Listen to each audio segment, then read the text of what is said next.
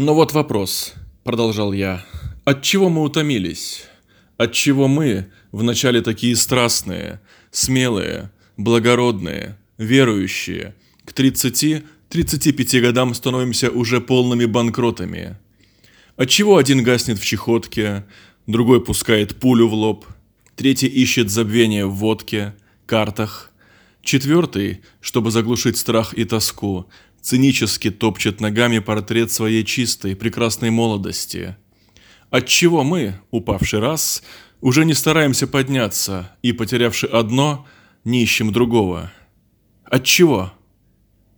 Разбойник, висевший на кресте, сумел вернуть себе жизненную радость и смелую, осуществимую надежду, хотя, быть может, ему оставалось жить не больше часа.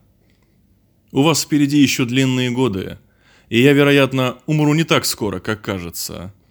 Что если бы чудом настоящее оказалось сном, страшным кошмаром, и мы проснулись бы обновленные, чистые, сильные, гордые своей правдой?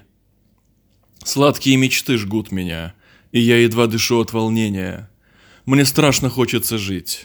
Хочется, чтобы наша жизнь была свята, высока, торжественна, как свод небесный. Будем жить. Солнце не восходит два раза в день, и жизнь дается не дважды. Хватайтесь же цепко за остатки вашей жизни и спасайте их.